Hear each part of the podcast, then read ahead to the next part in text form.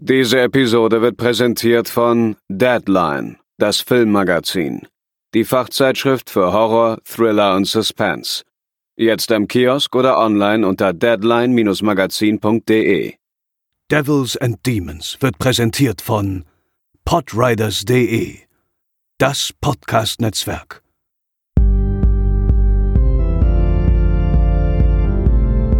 They're coming to get you, Barbara. For you. Moin Moin und herzlich willkommen zur dritten Episode von Recent Scares, dem Heimkino-Format von Devils and Demons. Ich bin der Chris und ich freue mich sehr, dass ihr wieder dabei seid. Zunächst ein großes Sorry, dass es echt ein bisschen länger gedauert hat, aber der Hauptpodcast hat in den letzten Wochen echt viel Zeit eingenommen und deswegen liegen ein paar der heute zu besprechenden Veröffentlichungen auch schon ein paar Wochen, teilweise Monate zurück. Und ich verspreche an dieser Stelle hoch und heilig, dass die nächste Folge dafür in einem deutlich kürzeren Abstand erscheinen wird. Also vermutlich auch noch innerhalb des Mais. Ich habe da schon ein paar Sachen ähm, hier liegen, die ich auf jeden Fall vor euch besprechen will. Ähm, dazu dann am Ende der Episode noch ein bisschen mehr. Ähm, ja, statt äh, euch von meinen Kinobesuchen der letzten Wochen, Monate zu erzählen. Ähm, wir wollen, wollen wir das heute mal doch mal eher äh, straight ein bisschen abtrennen, ähm, weil das Hauptthema sind natürlich die Heimkino-Veröffentlichungen. Ich habe in den letzten Tagen ein wenig über Do's und Don'ts nachgedacht ähm, bei physischen Heimkino-Veröffentlichungen und wollte euch mal fragen, wie es denn in dieser Hinsicht eben ähm, aussieht also bei euch persönlich, ganz subjektiv, schreibt mir das gerne mal über die QA-Funktion auf Spotify als Kommentar. Könnt ihr natürlich auch bei uns auf dem Discord oder sonst wo machen. Ähm, als Beispiel, worauf ich hinaus will, ähm, mich regen zum Beispiel Blu-rays auf, bei denen am Anfang Trailer von Filmen desselben Verleihs irgendwie laufen das nervt mich schon mal, weil die kann man auch ganz einfach unter Extras machen. Ich verstehe natürlich den Hintergrund, die wollen natürlich ihre anderen Produkte dort bewerben, aber mich nervt das am Anfang. Also das, im Kino ist es okay, ähm, aber so auf einer Blu-ray habe ich echt keine Lust, da will ich halt direkt zu dem Film kommen, den ich jetzt ähm, sehen will. Und noch schlimmer, sind die seltenen Fälle, bei denen sich diese Trailer auch nicht skippen lassen. Das ist wirklich eher selten, aber es kommt immer noch vor. Da kannst du irgendwie in die Menü-Taste drücken, Top-Down-Menü, was auch immer. Ähm, Vorskippen geht einfach nicht. Die Tasten sind einfach blockiert quasi für diese Disk und das darf einfach nicht sein aus meiner Sicht. Und ebenfalls natürlich ein immer noch nerviges Thema ist der Verzicht einiger Label ähm, auf Wendecover. Ne? Also das sollte doch heutzutage echt kein Problem mehr sein, aber man spart eben, wo man nur kann und das eben dann doch ja oft zu Lasten von uns Sammelnden, von uns Konsumenten. Ähm, das sind so zwei Sachen, die mir jetzt spontan auf jeden Fall eingefallen sind. Es gibt natürlich noch viel mehr. Wir haben ja damals auch über in dieser großen Sammelfolge in den beiden ähm, ausführlich darüber geredet. Aber ja, ihr seid mal gefragt, was nervt euch richtig. Ähm, meldet euch gerne dazu, überall, wo man Kommentare schreiben kann. Wie gesagt, bevorzugt gerne über die QA-Funktion auf Spotify oder bei uns auf dem Discord-Server. Aber jetzt wollen wir mal loslegen mit den guten und weniger guten Releases der letzten Wochen und Monate. Ja, und den Anfang äh, macht äh, ein Film, der ist jetzt noch gar nicht so lange draußen äh, fürs Heimkino, und zwar Crimes of the Future. Der ist auf äh, Blu-ray rausgekommen und mit dem Film liefert äh, David Cronenberg, also Cronenberg äh, Senior, ein, würde ich sagen, überdurchschnittliches Best-of seiner selbst und seines Sohnes ab, aber jetzt ohne dabei die Qualitäten seiner, also von seinem Sohn oder der eigenen besten Filme zu erreichen. Ähm, dabei basiert der Film ähm, auf einem gleichnamigen Frühwerk äh, von Cronenberg, äh, Senior, den habe ich noch nicht gesehen. Es gab mal auf von Arrow gab es mal so eine Scheibe, da waren die frühen Filme von Cronenberg äh, drauf. Die habe ich hier auch im Regal liegen, aber ich habe sie mir noch nicht angesehen. Wäre auf jeden Fall mal spannend äh, zu gucken, ob es da tatsächlich Ähnlichkeiten gibt, ähm, die jetzt über den groben Inhalt hinausgehen. Auf jeden Fall ist ihm aber auch mit dem 2022er Crimes of the Future ein aus meiner Sicht äh, interessanter Streifen gelungen mit äh, spannenden, diskussionswerten Inhalten auf jeden Fall. Ähm, dabei schleppt sich der Film aber auch ein wenig vor sich her, wird in seinen langweiligeren Momenten aber vom Cast getragen, der irgendwo äh, bei all den großen Namen zwischen völlig daneben und ich sag mal, ich habe richtig Bock auf den Scheiß agiert. Also wir haben da ja Leute bei wie Viggo Mortensen, wie Lea Seydoux, Kristen Stewart und ähm, das ist alles so ein Wechselbad der Gefühle. Aber leider hat mir dabei ein wenig so der emotionale Impact gefehlt, den meine liebsten Cronenbergs wie Die Fliege oder Crash zum Beispiel erzeugen konnten. Was mir aber richtig gut gefallen hat an dem Film, richtig, richtig gut sogar, waren die vielen handgemachten Buddy-Horror-Effekte. Das sah richtig klasse aus. Vor allem auch so, so, ja, Aufnahmen von Wunden. Ähm, wer den Film gesehen hat, weiß Bescheid. Das war schön widerlich und faszinierend. Ähm, ein paar Sachen hätten da durchaus auch ein paar Awards verdient, finde ich, aber solche Filme werden ja in der Regel eher übersehen in der Awards-Season. Ähm, ja, ein paar CGI-Sachen sind allerdings auch dabei, die jetzt nicht so schön aussehen. Aber ich freue mich trotzdem darauf, ähm, auf die nächste Sitzung. Ich kann mir vorstellen, dass äh, Crimes of the Future auch in meiner Gunst nochmal etwas steigen kann, jetzt wo ich weiß, auf was ich mich da einstellen kann. Und die Blu-ray, die ist bei Weltkino herausgekommen. Im Ausland gibt es sogar VÖs ähm, als Ultra HD hierzulande, aber leider nicht. Aber auch die Bildqualität der Blu-ray ist hier definitiv im oberen Bereich anzusiedeln, hat schöne, schöne Farbtöne bei, sieht echt gut aus, hat auch so einen leichten, ähm, ja, ein leichtes Filmkorn, das sieht echt schön filmisch aus. Ähm, hätte ich jetzt auch nicht unbedingt gedacht, weil der Film jetzt auch nicht so super teuer war. Aber das kann sich auf jeden Fall sehen lassen und auch die DTS, also die deutsche DTS äh, HD Master 5.1 Tonspur klingt ziemlich gut und es sind auch ein paar Extras drauf. Es gibt ein kurzes ähm, BTS, also ein Behind the Scenes und es gibt wirklich massig, ich glaube es waren 14 oder 15 an der Zahl, fünf bis zehnminütige Interviews mit dem Cast und mit der Crew. Also in der Summe würde ich sagen, ist das ein sehr angemessener Release für Crimes of the Future.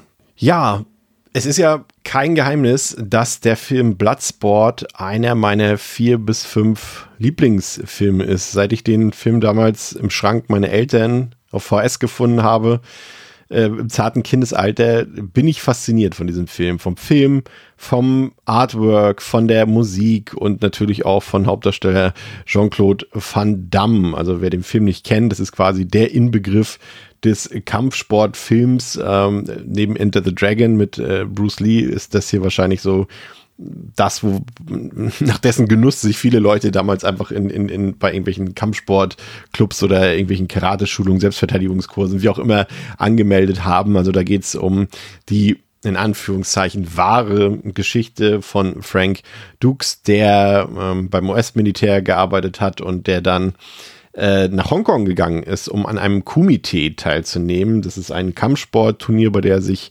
bei dem sich Kämpfer aus aller Welt mit all ihren unterschiedlichen Kampfsportpraktiken, ja, quasi der Vorgänger von Mixed Martial Arts, dort zusammenfinden, um einen Sieger ähm, auszutragen und dort kann es eben auch bis zum Tode gehen bei diesen Kämpfen und äh, das sind halt die Erlebnisse von Frank Dukes, der ja ähm, immer behauptet hat in Interviews, dass diese Geschichte wahr ist, dass er selber da zahlreiche Rekorde gebrochen hat und so weiter, aber es gibt eben keinerlei Beweise dafür. Also es wird natürlich Quatsch sein, aber der Film ist halt absolut fantastisch. Also es ist für mich wirklich äh, Ne, natürlich, wenn jetzt Leute keine, keinen Kampfsport mögen, dann können die mit dem Film wahrscheinlich nichts anfangen, aber der ist halt auch so cool gemacht durch den unfassbar guten Soundtrack und, und er hat viele toll choreografierte Kämpfe, hat einfach ein richtig geiles Hongkong-Feeling. Ich meine, das ist ja schon mal so ein bisschen wegweisend auch für Van Dammes Karriere gewesen, der dann früher, später auch mit vielen der wegweisenden Regisseure des Hongkong-Kinos äh, zusammengearbeitet hat, Ringo Lam,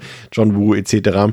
Und ja, wer da Bock drauf hat, ähm, sollte sich den Film unbedingt mal anschauen. Und ich war ja schon glücklich, dass ich den Film Anfang April tatsächlich auf der großen Leinwand im Kino sehen konnte, da Keblai den ja jetzt vor dem Heimkino-Release auch nochmal für einen Tag quasi ins Kino gebracht hat. Und das war wirklich ein absoluter Lebenstraum, der da für mich in Erfüllung gegangen ist. Ich weiß gar nicht, was, was dieses Jahr an Kino-Highlights noch passieren soll. Ich habe einen Rewatch gehabt von La La Land. Ich habe Lost in Translation, meinen Lieblingsfilm überhaupt im Kino sehen können. Ähm, Bloodsport jetzt, also was soll da noch kommen? Also das ist schon richtig krass und ja, das war auch ein echtes Erlebnis in einem vollen Kinosaal, den Film zu sehen. Das war absolut großartig. Aber jetzt stand, wie gesagt, auch noch die 4K UHD-Veröffentlichung von Cape Light an und äh, das war letztendlich jetzt definitiv mein meist erwarteter Katalogtitel-Release des Jahres. Und der Film wurde in zwei verschiedenen Mediabooks veröffentlicht. Zum einen mit dem bekannten von Enzo Schiotti gezeichneten Plakatmotiv, zum anderen mit dem ebenfalls bekannten grauen Cover und dem Szenenfoto auf dem Frontcover. Das Kinoplakat wurde jedoch leicht abgeändert. Also ich habe ja auch die Videokassette hier liegen. Ich habe keine Ahnung warum. Also früher, also auch auf der VHS, stand oben die härteste Kampfart aller Zeiten und unten stand ein Bloodsport, eine wahre Geschichte.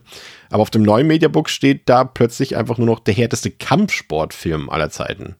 Naja, gut, kann man halten, kann man davon halten, was man will. Ähm, weiß ich jetzt nicht so recht, warum man das gemacht hat. Äh, müsste man bei Keyblade mal nachfragen. Auf jeden Fall, der Bloodsport-Schriftzug wurde mit Spotlack veredelt. Ähm, und äh, das sieht auch in der Summe wieder sehr, sehr schön aus. Und auch zu Disc selbst kann ich nur Lob aussprechen. Endlich klingt der Sound so wuchtig und dynamisch, wie er klingen muss. Der Soundtrack kommt richtig, richtig gut zur Geltung. Das ist ein echter Genuss in Dolby Atmos. Auch die deutsche Tonspur hat ein deutliches Upgrade bekommen vorbei die Zeiten der dumpfen und vor allem bei S-Lauten ja, zischenden Synchronfassungen, würde ich mal sagen. Ich habe dazu auch noch mal die alte Fox MGM Blu-ray, also die auch in dem in den ersten Mediabooks von 84 Entertainment ähm, enthalten waren zu seiner Zeit. Die habe ich auch noch mal ausgepackt und es ist wirklich unerträglich, wie mies die alte deutsche Tonspur abgemischt war und äh, wie sie eben auch am Zischen war. Und auch bei der Bildqualität äh, gab es echt jetzt einen, Cape einen absoluten Quantensprung zu verzeichnen. Früher war das Bild eben sehr farblos und es gab auch krasse Treppchenbildung sowie Kantenbildung bei der Schrift ähm, äh, zu verzeichnen und im Vergleich zur neuen Scheibe ist das echt ein Unterschied wie Tag und Nacht. Also sowohl die Farben profitieren als auch die Auflösung und so muss man diesen tollen Film auch genießen können und das ist echt richtig gut. Aber Richtig bemerkenswert ist auch noch, dass Cape wirklich diverse Extras hat eigens produzieren lassen für diese Veröffentlichung. So gibt es neben einem Audiokommentar von einigen Beteiligten zum Beispiel ein Interview mit Jean-Claude Van Damme und ja, so ist er eben heutzutage, der Van Damme. Er ist definitiv gut drauf. Äh, und ich hoffe, er war da auch nüchtern und bei Sinnen, aber es ist schon schwierig, das Interview am Stück zu schauen, ihm da irgendwie länger als zehn Minuten zuzuhören sollte man sich auf jeden Fall mal angesehen haben.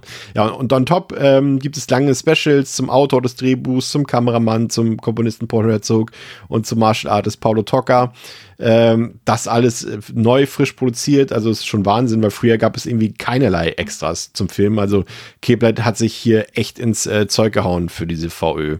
Ja, es gab etwas Kritik weil ein paar Millisekunden des deutschen Tons in der Synchronfassung entfernt wurden, weil diese eben nicht rekonstruiert werden konnten. Allerdings muss man erwähnen, dass hier im O-Ton auch nie gesprochen wurde. Es war also schon immer ein Ding der Synchronfassung. Also für mich nicht störend, auch wenn ich sagen muss, dass ich die deutsche Tonspur des Films genauso mag wie die OV-Fassung. Lobend zu erwähnen, ist außerdem das Booklet, das äh, von, von unserem Podcast-Kollegen Lukas Bawenschik verfasst wurde. Es ist ein super Booklet, so wie ich mir das wünsche. Das ist kein Promo und kein Werbegelaber, sondern eine kritische und analytische Auseinandersetzung mit dem Film, mit den Beteiligten und auch mit dem Mythos Jean-Claude Van Damme. Also großartig geschrieben und eines der besten Booklets, die ich bisher in einem Mediabook lesen durfte. Also für mich hat sich das Warten auf jeden Fall gelohnt. Ähm, falls ihr da Bock drauf habt, schlagt schnell zu. Die Mediabooks sind wohl schon fast vergriffen. Falls ihr aber generell einfach nur den Film sehen wollt und ihr kein Mediabook braucht, bald kommt dann auch eine Keep-Case-Fassung. Mehr dazu soll da auch in den nächsten Tagen von Cape Light veröffentlicht werden. Ja, wir haben euch ja in einer der letzten Episoden schon den neuesten Hellraiser-Film aus dem Jahre 2022 ausführlich vorgestellt. Wenn man den Film als Sammler im Regal stehen haben will, gibt es allerdings in der Tat aktuell nur eine einzige und ja, leider ziemlich bescheidene Option. Also ihr wisst ja, man kann den Film bei Paramount Plus streamen, aber wenn man den im Regal stehen haben will, bleibt nur die DVD-Auflage aus England. Und diese kommt ganz normal im Keep Case daher und kostet knappe 10 Euro. Und ich habe echt keine Idee, ob und wo noch etwas anderes äh, rauskommen wird zu dem Film. Bereits beim letzten Teil, bei Hellraiser Judgment, gab es auch nur, glaube ich, eine EU-Disc aus England, ähm, aber die kam immer noch auf Blu-ray raus. Aber nicht mal das gibt's jetzt. Stattdessen ist es eine DVD, die lediglich englischen und französischen Ton anbietet. Es gibt keinerlei Extras zu verzeichnen und leider ist auch die Bildqualität, uff, die lässt ganz schön zu wünschen übrig. Also das Bild zieht teilweise nach, ist wirklich schlecht aufgelöst und ja im Prinzip durchgängig verpixelt und kantig. So auf einem kleinen Fernseher mag das noch okay sein. Auf, auf größeren Bildschirmen ist es aber kaum guckbar. Also ich sag mal so, kauft euch die Scheibe nur, wenn ihr absolut euch dem Streamen äh, wehren wollt, äh, verwehren wollt. Und oder falls ihr den Film unbedingt im Regal stehen haben wollt. Ansonsten gibt es wirklich eigentlich keine Kaufberechtigung für diesen Film. Ähm, ja, aber so ist das Leid des Sammlers, ihr kennt es ja. Das Horrorjahr 2023 ähm, startete ja wirklich ziemlich gut. Also wenn ich da so an Filme wie Scream 6 äh, beispielsweise denke, aber mich überzeugte und überraschte vor allem der Film Megan extrem. Ich hatte da keinerlei Erwartungen, außer irgendwie den nächsten Chucky-Film zu bekommen oder die nächste Annabelle oder äh, wie heißt das Ding noch aus dem Film? Ähm, und dann müssen mir gerade fallen, äh, The Boy. Irgendwie sowas. Und ja, letztlich ist es das auch, aber zum ersten Mal hat es mir auch richtig gut gefallen. Also auch zu seiner Zeit ähm, im Kino hatte ich ja auch äh, schon mal erwähnt, äh, wiederhole mich da vielleicht an dieser Stelle auch ein bisschen, aber für diejenigen, die es nicht äh, gehört haben oder gelesen haben, Megan vermischt so ein bisschen Science Fiction, die jetzt aber gar nicht so weit entfernt ist von unserer aktuellen Zeit quasi. Ähm, ist wahrscheinlich technisch auch eigentlich schon fast alles möglich, was man da sieht im Film. Und paart das Ganze mit Humor und äh, vor allem Horror natürlich auch, schwarzem Humor und Horror. Und ich bin ja da was diese Vermischung angeht äh, von Horror und Comedy, ja doch sehr sensibel, aber Megan hat es geschafft, dass ich gleichzeitig schmunzeln konnte, ohne dabei das äh, Mitfiebern und die Spannung aufzugeben. Also es gibt da, der Humor ist eher so, funktioniert so ein bisschen auf einer Metaebene, der hat ein paar smarte Dialoge, aber es wird alles nie albern. Es ist campy, aber nicht albern und äh, funktioniert da vor allem. Höhepunkte waren da ähm, unter anderem die, die überraschenden, aber perfekten Musical-Nummer, nenne ich mal. Allen voran natürlich das äh, selbstironisch intonierte Like Toys, like Toys, like, blablabla, jetzt hätte ich fast gesagt Like Tolstoy, Like Toy Soldiers, ähm, von äh, Megan interpretiert. Das ist richtig groß. Ähm, für diejenigen, die es gar nicht wissen, es geht darum, dass ein äh, kleines Mädchen ihre Familie verliert bei einem Autounfall und sie kommt dann bei ihrer Tante unter und äh, die ist Entwicklerin und Designerin äh, für modernes Spielzeug sozusagen, für, für Puppen, so Robotertechnik etc. Und ähm, die hat quasi entwickelt gerade äh, eine Puppe namens Megan, ähm, die eben ähm, ein teures Spielzeug darstellen für, für Kinder. Und ähm, ja, so kommt eines zum anderen und, und das kleine Mädchen bekommt dann ein, quasi zum Testen eine Ausführung von Megan.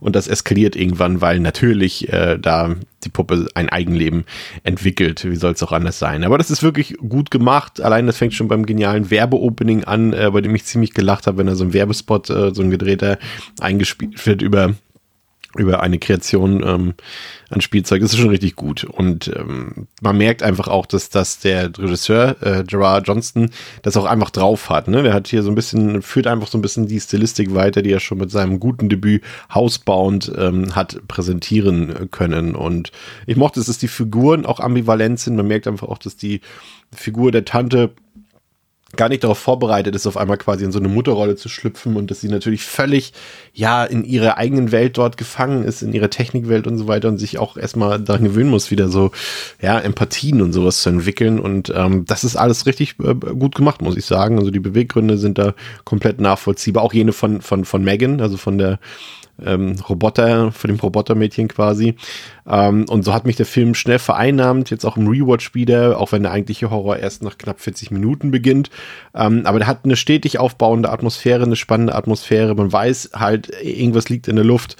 Und ähm, das funktioniert einfach gut. Und ähm, da, ja, also das Klavier hat eben nur eine bestimmte Anzahl an Tasten. Natürlich sind da für Leute, die eben schon mal ähnliche Filme geguckt haben, wenn da jetzt nicht super viele neue Ideen bei sein, aber es sind eben auch Filme, die, glaube ich, auch einfach für eine neue Generation von Horrorfans ähm, ja produziert werden, letztendlich, die eben noch nicht alles kennen, was man irgendwie in den 80ern und 90ern mal sehen konnte.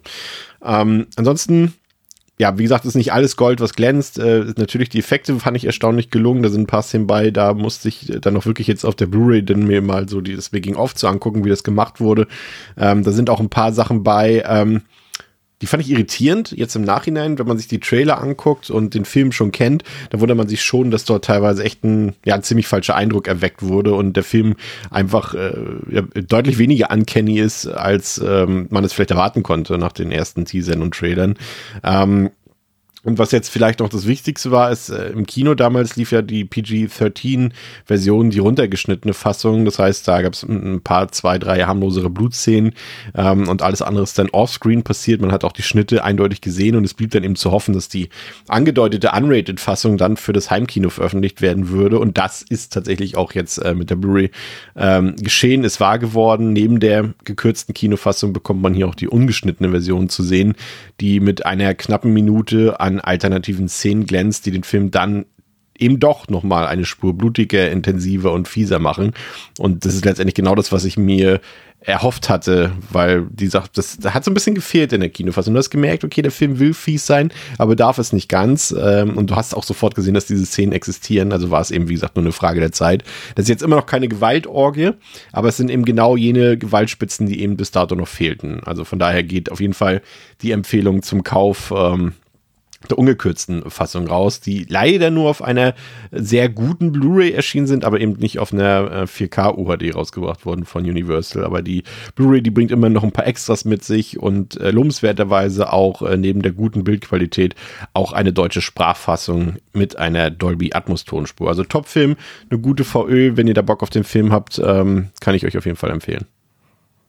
Ja, ähm, Red Eye kam vor kurzem auf Ultra D raus von Paramount als äh, gewöhnliches Keepcase, was mich doch echt wunderte, weil der Film aus dem Backkatalog jetzt nicht gerade der Publikumsliebling oder der meist erwartete Film mit Aussicht auf eine Ultra HD war.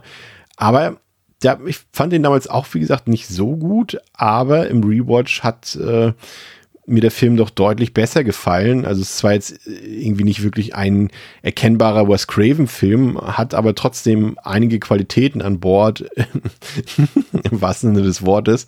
Und auch wenn ich die beiden nicht so mag, so sorgen Rachel McAdams und äh, Killian Murphy doch für ordentlich Nervenkitzel. Der Film ist angenehm kurz und bietet im Prinzip keinerlei Verschnaufpausen und Leerlauf. Und ich habe ihm deswegen so gelacht, weil der Film quasi in, in Thriller in der Höhe über den Wolken ist, der im Flugzeug spielt und ähm, mehr oder weniger fast ein Kammerspiel zwischen Killian Murphy und Rachel McAdams da ist.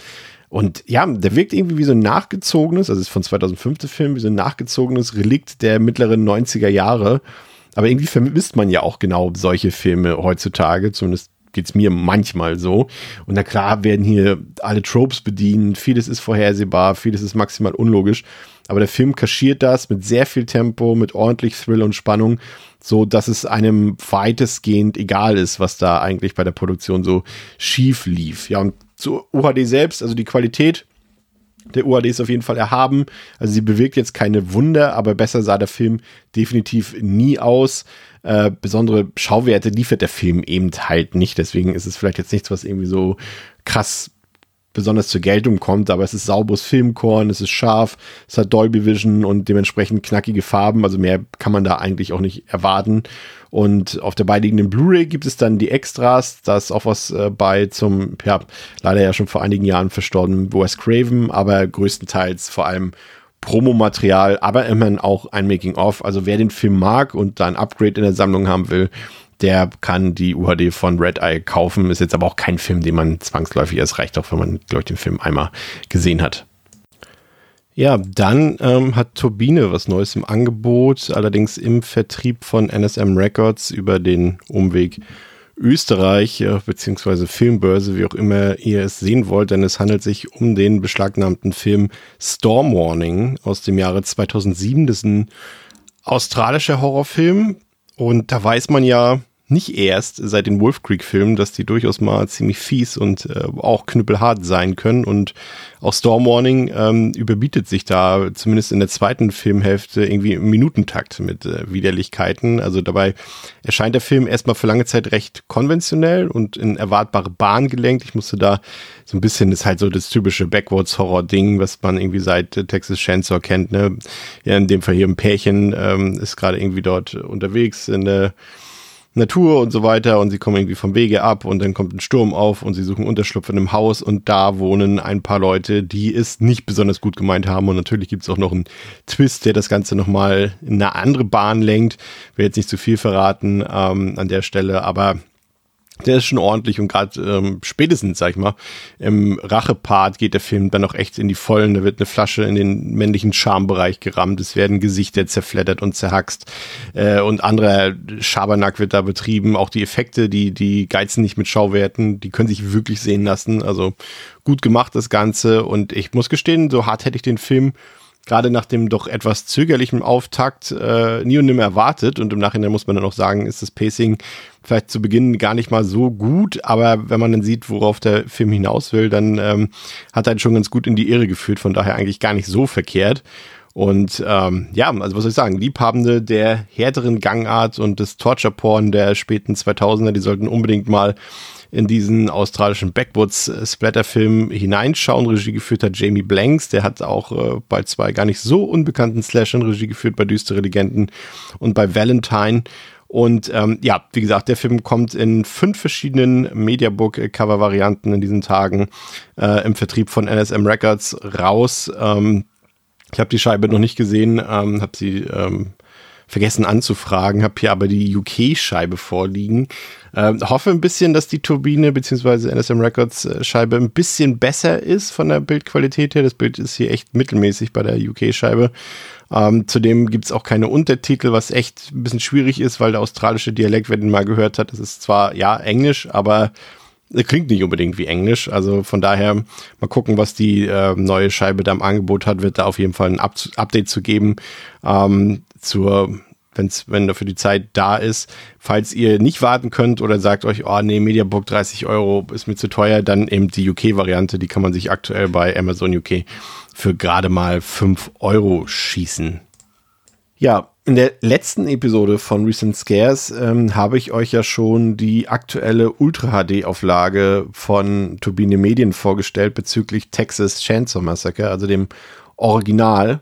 Und basierend auf diesem Bildtransfer hat nun auch das aus meiner Sicht wirklich immer besser werdende UK-Boutique-Label Second Sight eine richtig fette UHD-Box äh, zu, ja, zu dem Klassiker rausgebracht. Und ähm, die habe ich mir gekauft in England selbst in FOP. Ich war äh, vor ein paar Wochen endlich mal wieder in London und habe wieder den FOP äh, klein, äh, kurz und klein gekauft quasi und äh, war glücklicherweise unser letzter Urlaubstag dort war auch der Tag des Releases dieses Sets und deswegen habe ich es da auch direkt mitgenommen und äh, konnte es auf wie sagt man, auf Herz und Nieren, sagt man das so? Hirn und Nieren, Herz und Nieren testen. Und ja, also der Bildtransfer ist ähm, nicht ganz identisch. Also Second Sight hat selbst nochmal ein wenig Hand angelegt. Ich habe dann auch äh, die Turbine-Scheibe nochmal eingelegt und verglichen und es ist in der Tat ein dezenter Unterschied zu erkennen, aber der liegt wirklich in einem ja subjektiven Empfindungsrahmen. Also ich persönlich kann da am Ende gar keine Präferenz so genau abgeben und Weltwunder sind da ja ohnehin nicht mehr zu erwarten. Also gerade wenn man wie ich äh, den Film auf VHS hatte, auf den ersten DVDs damals äh, zigfach gekauft als Blu-ray, UHD und Code und dann ist man doch immer noch erstaunt, was sich aus diesem Low-Budget-Film so rausholen lässt und ähm, ja, das ist hier auch wieder bei den UHDs, ob bei Turbine oder bei Second Sight auch der Fall gewesen. Ähm, der kommt jetzt hier bei Second Sight in einem liebevoll in einer liebevoll gestalteten Box daher. Das Cover ist so mittelmäßig, finde ich. Da sind die Varianten von Turbine aus meiner Sicht schöner geworden. Aber die Ausstattung, die hat es wirklich in sich, ähm, sowohl jene der Discs als auch der, jene der Beigaben. Also auf der UHD befindet sich nämlich eine eigens von und für Second Sight angefertigte Dokumentation namens Texas Chainsaw Legacy und die läuft anderthalb Stunden, ist aus dem Jahr 2022, wirklich komplett frisch und ist wirklich mal eine perfekte Zusammenfassung, die euch erklärt, warum dieser Film so toll ist. Und da kommen viele Beteiligte der Reihe bis in die Neuzeit zu Wort, zum Beispiel der Regisseur des Netflix-Films, der auch Evil Dead 2013 gemacht hat, Fede Alvarez. Ähm, Markus Nispel, der das Remake damals äh, gedreht hat, Michael Bay's Texas Chainsaw Massacre, aber auch aktuelle Horrormacher wie Rob Savage, der ja Host gemacht hat zum Beispiel. Also die Dokus absolut sehenswert und liegt auch in 4K vor. Und ansonsten gibt's halt natürlich auch alle anderen bekannten Extras wie diese Shocking Truth Dokumentation. Aber eine Sache ist wichtig, die Box hat keinen deutschen Ton, auch nicht der Film selbst. Also da wie, ne, ihr wisst ja, also ich gucke ja in der Regel O-Ton, ähm, aber weiß natürlich auch, dass viele von euch eben die deutschen Synchronfassungen gucken und deswegen auch da der Hinweis, die gibt es hier nicht.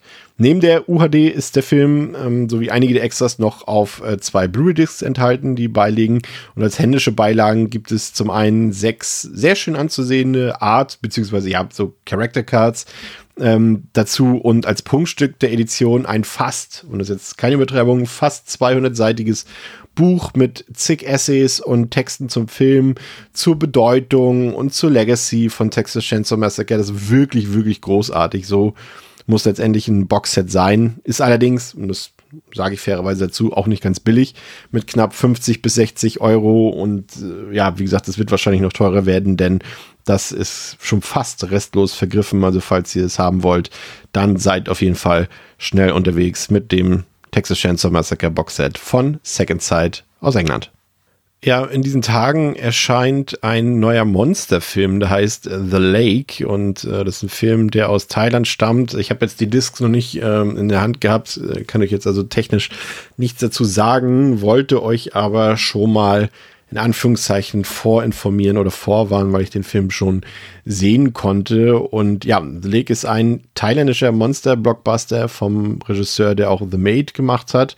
Und in diesem neuen Film äh, geht es um einen gigantischen Katzenfisch auf zwei Beinen, der sich aufmacht, um die Leute zu terrorisieren. Und ja, das Viech zeigt sich dabei durchaus eindrucksvoll und äh, The Lake selbst äh, ja ist sich zumindest äh, bewusst, dass, er, dass es für durchaus Inspiration gab von Klassikern wie Jurassic Park, den Godzilla-Film und von The Host zum Beispiel. Aber der Film schafft es, wirklich eine ganz eigene Atmosphäre zu erzeugen. Ähm, ich fand es sehr gut, dass der Film sich sehr ernst nimmt, was vielleicht jetzt nicht allen gefallen wird, mir aber schon. Ähm, aber bei der Inszenierung, ja, da gibt es echt ein bisschen Luft nach oben. Also es gibt auch ein paar durchaus spektakuläre Bilder, wenn nicht gerade das an wenigen Stellen furchtbare CGI-Einzug hält. Ähm, ansonsten liefert der Film durchaus gute handgemachte Effekte und auch ein bisschen Suit-Arbeit, aber ja, leider vermittelt der Film nicht so wirklich, äh, wo sich das genau abspielt. Also es sind so viele Nebenschauplätze dabei und du weißt dann irgendwann gar nicht mehr, wer hier wo was ist. Das ist echt ein bisschen unübersichtlich. Und gerade die Szenen, und das sind die meisten Szenen, in denen das Monster nicht eine tragende Rolle spielt, ja, die sind dann eben doch ein bisschen ermüdend auf Dauer. Ähm, aber letztendlich muss ich sagen, ich war nicht, nicht besonders enttäuscht, weil es gibt ja jetzt auch nicht jede Woche halbwegs gut gemachte und produzierte Filme mit Kaijus oder Riesenmonstern. Und deshalb würde ich schon sagen, wenn man nicht zu viel erwartet und weiß, dass es jetzt kein super High-End, äh, High-Budget-Film ist, dann kann man durchaus mal einen Blick auf ähm, die anstehende Veröffentlichung von The Lake legen. Ich habe mir mal wieder Training Day angesehen, denn da kam ja vor nicht allzu lange Zeit eine UHD raus. Ähm, ich habe den Film echt schon lange nicht mehr gesehen, habe den aber eigentlich gut in Erinnerung gehabt, eigentlich sogar als sehr gut, ähm, was schon verwunderlich ist, weil wer mich kennt, der weiß, dass ich eben kein großer Fan des Mainstream-Kinos der 90er und der frühen 2000er bin und, und gerade als Horrorfan weiß man ja, da herrscht ja bis auf wenige Ausnahmen eher Dürrezeit. Aber ich muss auch gestehen, im, Genre des Thrillers, äh, da fühle ich mich dann doch jedes Mal wieder aufs Neue ertappt, denn für dieses Genre waren diese, sag mal, die Zeit so von vielleicht 89 bis 2002, 2003 rum echt ein perfekter Nährboden für ein paar richtig, richtig gute Filme. Und Antoine Fuquas äh, Film Training Day gehört da mit Sicherheit dazu. Also der stellt auf jeden Fall keine Ausnahme dar. Ähm, ich war auch echt wieder begeistert. Also wer den Film nicht kennt, der spielt ja, spielt sich ja komplett an einem Tag ab, am Training Day ähm, von, von Ethan Hawke, der hier einen Nachwuchskopf spielt, der seinen ersten Tag im Drogendezernat hat und direkt an die Seite gestellt wird.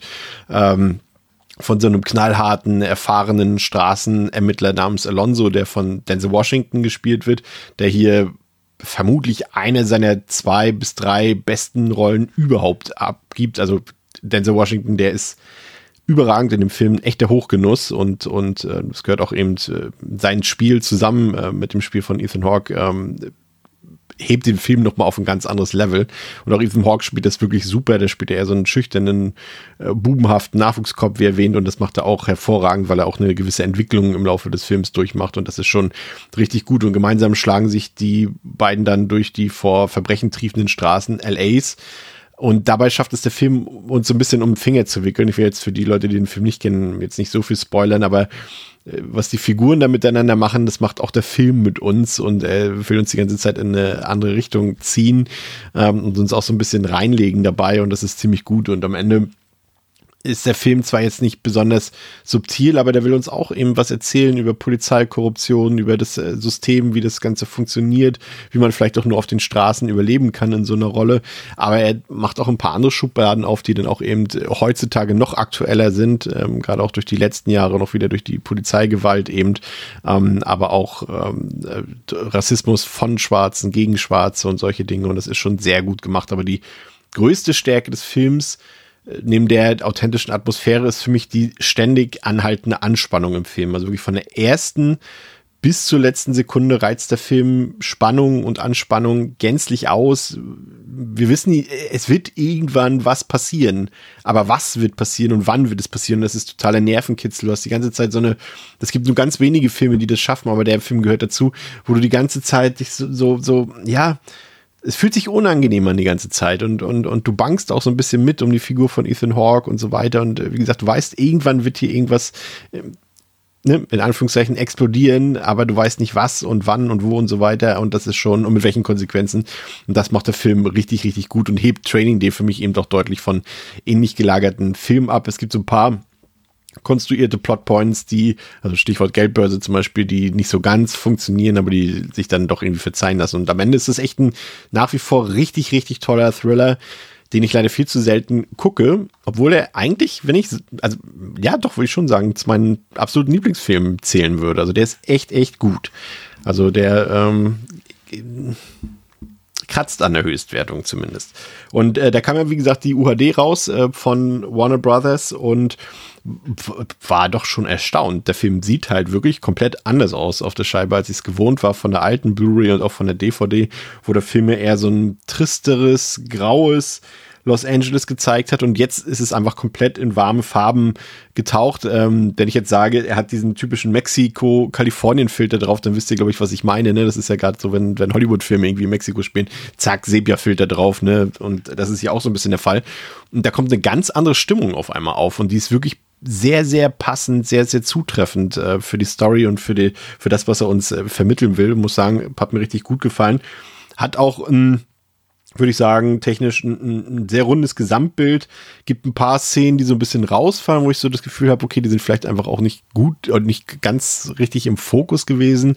Die wirken ein bisschen schwächer so von der Auflösung her und ja, aber ansonsten muss ich sagen, schon eine gute Scheibe, gerade als, als Upgrade zu Blu-ray auf jeden Fall. Das ist eine echte 4K-Scheibe, es hat HDR10 dabei und gerade in den Nachtszenen, wenn es wirklich sehr dunkel ist, dann äh, kommt die Scheibe auch richtig zur Geltung wenn so ein bisschen Lichteinfall ist, so Ampeln, so ein paar Scheinwerfer und sowas alles, da wirkt die richtig gut.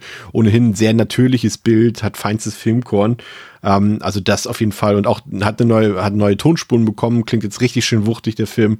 Äh, Gerade auch, weil er ja auch ein paar Hip-Hop-Tracks dabei hat und so weiter, ein paar Schießereien. Also das ist eine gute Scheibe, ist jetzt nicht vielleicht nicht High-End UHD, aber schon eine sehr, sehr gute. Ähm, Extras, ja gut, das war jetzt bei Warner keine große Überraschung, ist alles beim Alten geblieben. Das sind halt die Blu-ray-Extras, die es auch schon früher gab, Audiokommentar, ein paar Videoclips etc.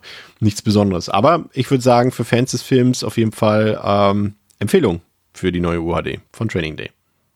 Ein, ja, absolut peinlicher Blockbuster, der so schlecht ist, dass man im Prinzip allen Beteiligten wünschen oder gewünscht hätte, dass sie im Anschluss äh, an diesem Film ein lebenslanges äh, Berufsverbot erhalten hätten. Das ist äh, The Core aus dem Jahre 2003, den ich mir jetzt auch nochmal angesehen habe im Zuge des Ultra HD Releases von Paramount vor ein paar Wochen. Aber dieser Film, also wirklich, also das Drehbuch ist ein absoluter Witz, also selbst für Hollywood-Verhältnisse absolut unrealistisch und irgendwie auch Grund dafür, dass ganze WissenschaftlerInnengruppen Erklärungen über diesen Unsinn abgeben mussten, quasi, dass sie sich dazu gezwungen fühlten. Aber von physikalischen Gesetzen hat von den Autoren des Drehbuchs definitiv noch niemand etwas gehört. Und äh, das behaupte ich jetzt als jemand, der beinahe im Physikunterricht äh, nicht versetzt wurde. Aber ja, das äh, Skript stammt aus der Feder von John Rogers, der auch jenes von Catwoman verzapft hat. Das sagt vielleicht schon so einiges aus. Aber die größte Katastrophe dieses Katastrophenfilms äh, bilden definitiv die visuellen Effekte. Also für 2003 sieht das einfach mal fast zehn Jahre älter aus. Selbst die Asylum Studios äh, würden sich für so einen unfassbar hässlichen Film vermutlich ähm, schämen. Und du denkst irgendwie, es geht nicht schlimmer und dann kommt schon der nächste visuelle Albtraum in diesem Film. Also da hat man zwischenzeitlich echt so mit Leuten wie Aaron Eckhart, der tatsächlich nur aufgrund der unsicheren Wirtschaftslage nach 9-11 diese Rolle angenommen hatte, aber auch Hilary Swank, Stanley Tucci und, und, und sogar DJ Qualls, also mit denen hat man dann zwischenzeitlich echt Mitleid äh, bei diesem Film. Also das ist am Ende wie nur eine Jules Verne-Adaption, nur eben in Scheiße. Ja. Und wie gesagt, der Film, ähm, ihr kennt den vielleicht aus, deswegen stelle ich ihn jetzt inhaltlich auch gar nicht so groß vor. Ne? Es eine, bahnt sich eine Katastrophe an und es muss ein Wissenschaftler in dem Team, muss in den Erdkern reisen und äh, naja. Der Film wurde also von Paramount ähm, als Ultra HD rausgebracht, was ich durchaus ein bisschen überraschend fand, dass jetzt dieser, also klar, es kommen ja immer mal wieder Katalogtitel raus ähm, auf UHD, aber gerade von The Core, puh, hätte ich das jetzt ehrlich gesagt gar nicht erwartet. Und ja, ich habe die Disk in meinen UAD-Player eingelegt und ähm, nur so als kleine Vorwarnung, das mag vielleicht auch an meinem ähm, Player liegen, aber äh, ich habe bei mehreren Versuchen, also ich habe es wirklich mehrfach ausprobiert, hat die Disk wirklich ewig lange versucht zu laden. Ähm, das war der längste Versuch, hat irgendwie anderthalb Minuten gedauert, ähm, bis es dann irgendwann noch ging. Also es hat jedes Mal gestartet, aber irgendwie weiß ich jetzt nicht genau, ob das so richtig ist, aber es kann vielleicht doch irgendwie an der Software meines UHD-Players liegen. Jedenfalls, der Film liegt auf dem Blatt Papier mit ordentlichen Stats vor. Es ist äh, Dolby Vision da. Es ist eine DTS HD 5.1 englische Tonspur da. Es ist leider nur eine deutsche Dolby Digital 5.1 Tonspur drauf. Ähm, zusätzlich zu UHD liegt noch eine Blu-ray vor. Ja, ist in Ordnung, würde ich sagen. Dass jetzt nicht extrem viel Aufwand in diesen Katalogtitel fließen wird, das war ja ohnehin irgendwie klar. Ich vermute auch, dass das beim ebenfalls bald erscheinenden, jetzt ähm, Ende Mai erscheinenden Deep Impact äh, ähnlich sein wird. Äh, nun ja, also wie erwähnt, äh, gehört The Core jetzt äh, aus meiner Sicht zu den hässlichsten Filmen überhaupt, ähm, vor allem wenn man äh, sich das Budget so anguckt. Und durch die noch bessere Bildqualität, die hier mit der UHD definitiv Einzug erhält, kommt das leider noch besser zur Geltung. Was irgendwie paradox ist, weil irgendwie wünscht man sich das bei diesem Film nicht. Äh, alles, was hier mit CGI am Rechner gemacht wurde, sieht wirklich ungenießbar aus. Es ist unfassbar hässlich. Es wirkt echt wie eine Reise in einen äh, lebenden äh, Windows 98 Bildschirm schon oder äh, furchtbar, also wirklich. Also klar, ne? also betrachten wir jetzt rein objektiv die äh, UHD ist es in Ordnung, die Bildqualität äh, liefert definitiv ein Upgrade da, auch wenn es jetzt kein Must-Have ist. Äh, da habe ich schon bessere Transfers aus der Zeit gesehen. Aber das ist in Ordnung. Ähm, da gibt es eigentlich keine Aussetzer und Nahaufnahmen profitieren auch wirklich von der gestiegenen Bildqualität und auch die Tonqualität ist richtig gut.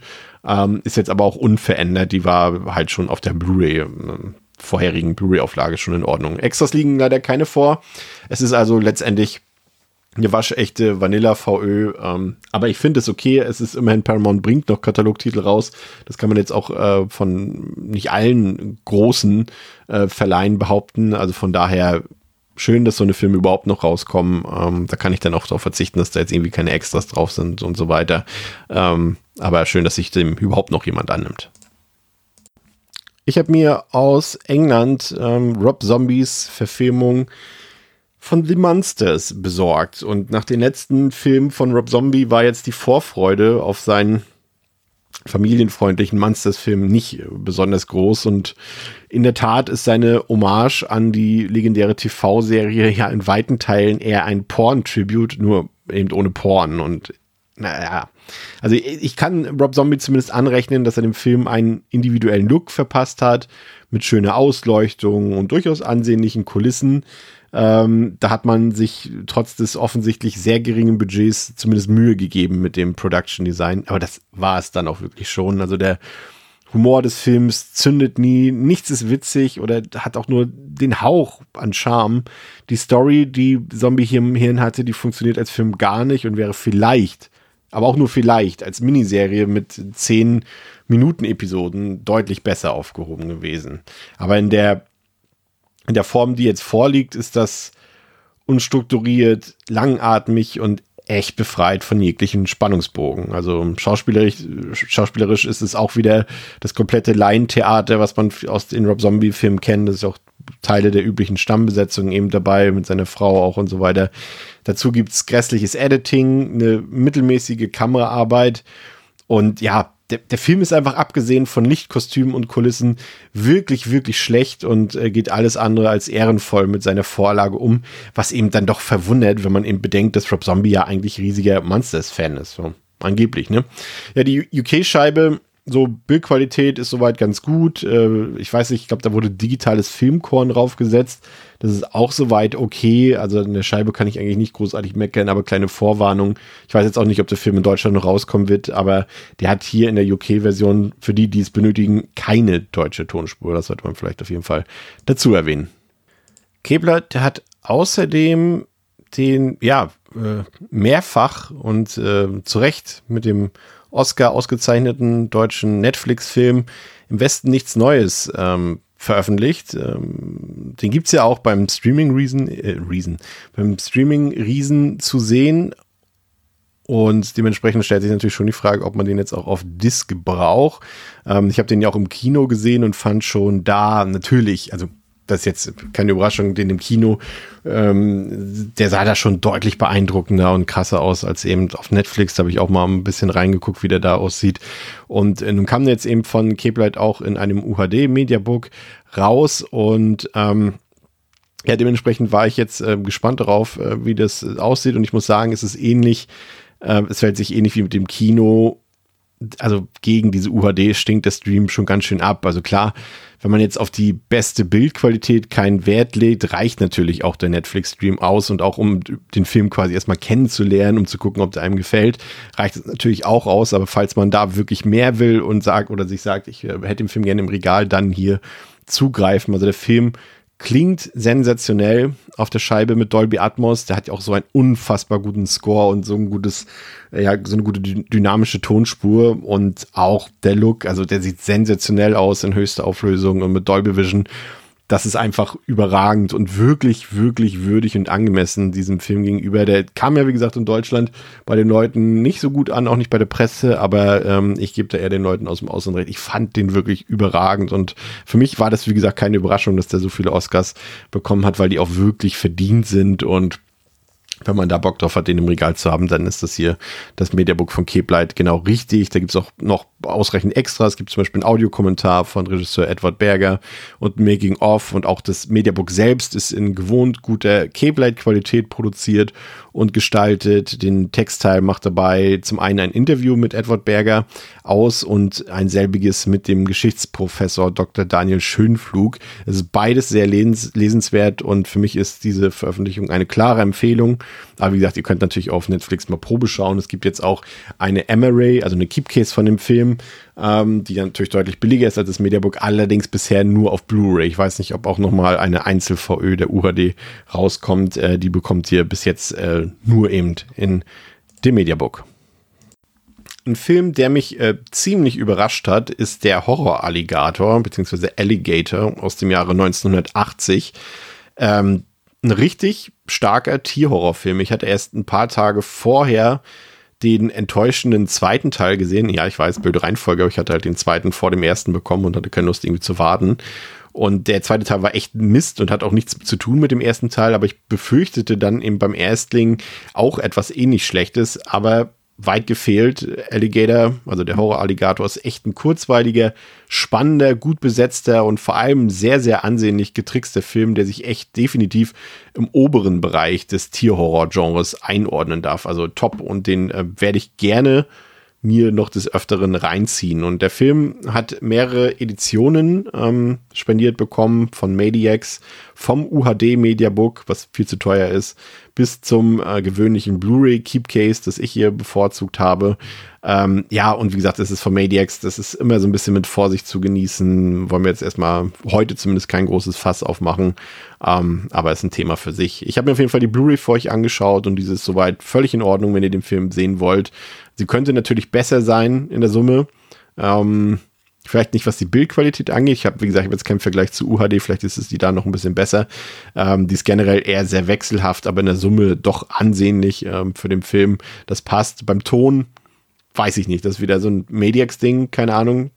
Auf der Hülle stand drauf, dass es 5.1 und 2.0 Sound gibt, aber nur letzterer ist dann auch tatsächlich auf der Disc gewesen. Das fand ich schon ein bisschen schwach. Extras gibt es auch keine. Also im Grunde eine eher lieblose Veröffentlichung. Aber wie gesagt, in dem Fall würde ich sagen, okay, schwamm drüber, weil der Film ist wirklich super. Also wer auf Tierhorror steht, der Horror-Alligator aus dem Jahre 1980, ähm, schaut euch den unbedingt mal an. Der ist cool. Ich habe mir den Film im Bann des Kalifen angesehen. Ähm, das ist ein Film von Kevin Connor, der damals auch den Horror-Hit in Anführungszeichen Motel Hell hatte, aber vor allem für Abenteuerfilme wie The Land That Time Forgot bekannt ist. Und 1979 begab er sich mit dem Film Arabian Adventure, das ist der Originaltitel, auf eine Reise in die Orientalik, die aber, ihr werdet es ahnen, mal wieder von Tropes, Vorurteilen und Rassismus geprägt ist. Also ihr findet Whitewashing ohne Ende statt. Allein die Besetzung rund um Christopher Lee, Peter Cushing, Oliver Tobias, John Ratzenberger und, und Mickey Rooney sollte Warnung genug sein. Und so bekommen wir vordergründig eher die westliche Version des Orients zu sehen und auch eine dementsprechend gefärbte Geschichte aus Tausend und eine Nacht. Und so wirkt das aus heutiger Sicht alles ziemlich befremdlich, aber ja, those were the days damals, als man solche Dinge noch unkritisch auf die Leinwand bringen konnte.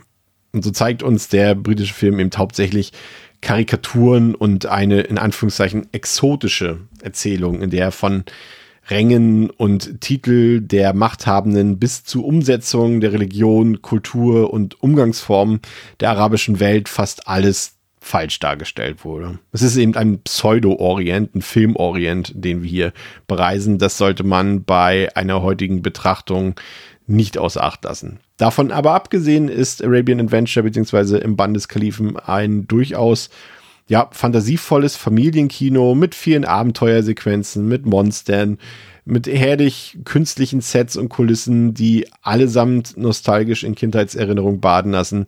Längen hat der Film nicht und er eignet sich tatsächlich noch ja, für lässige Hangover Sonntagnachmittage, würde ich sagen. Aber mit dem Spruch auf dem Aushangpostern Star Wars mit fliegenden Teppichen hat der Film nun wahrlich nichts zu tun. Ja, und der Film wurde in Mediabook-Aufmachung in diversen Cover-Varianten von Sinistrange Extreme aufgelegt. Und dabei ist für mich vor allem das Highlight der VE das 52-seitige Booklet von Farid Benfigul, der Label-Co-Inhaber ist, aber trotzdem, und das fand ich beachtenswert, trotzdem kritisch und distanziert auf den Film blickt und auch massig Hintergründe über arabische Kulturen, Religionen, Umsetzungen und eben auch dieser Pseudo-Orientalik auffährt. Also definitiv eines der besten Booklets, die man in den letzten Monaten lesen konnte. Ansonsten ist im Bandeskalifen Part des ähm, Primetime-Formats von Cinema Strange Extreme.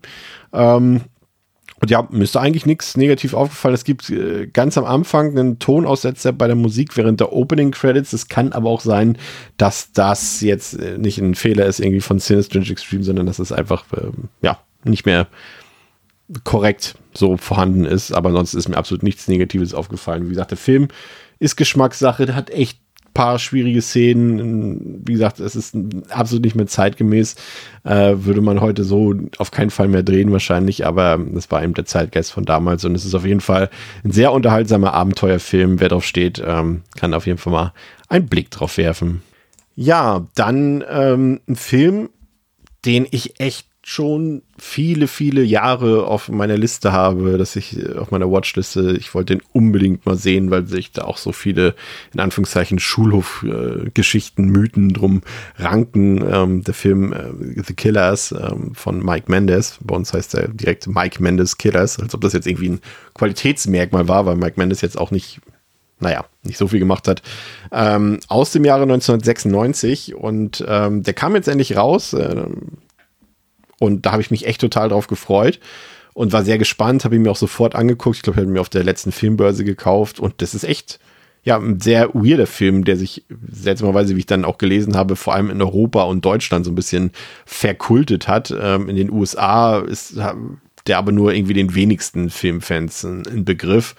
Ähm, das ist ein Film, ein Gen X-Streifen, der MTV-Luft in Inszenierung und Popkultur atmet und ein wenig vorausschauend äh, die beiden oder die in Anführungszeichen Coolness, ne, Anführungszeichen, ähm, der beiden Columbine-Killer vorwegnimmt. Und ja, war da nicht so doll. Ne? Also die erste Filmhälfte ist furchtbar zäh und, und geprägt von völlig sinnlosen pseudo-coolen, pseudo-intellektuellen, absurd schlecht geschriebenen Dialogen. Ähm, da ist Tarantino offensichtlich gewollt, aber eben in keiner Weise gekonnt. Und äh, ich habe auch nicht erwartet, dass es da so eine Kammerspielstruktur gibt. Und die war dann ohnehin nicht so förderlich, gerade auch bei der Art limitierten Darstellern, die der Film hier auffährt. Also da habe ich was ganz anderes erwartet. Und zudem sind alle Figuren derartig drüber, dass mir das Geschehen ja aufgrund der emotionalen Distanz dann auch völlig egal wurde.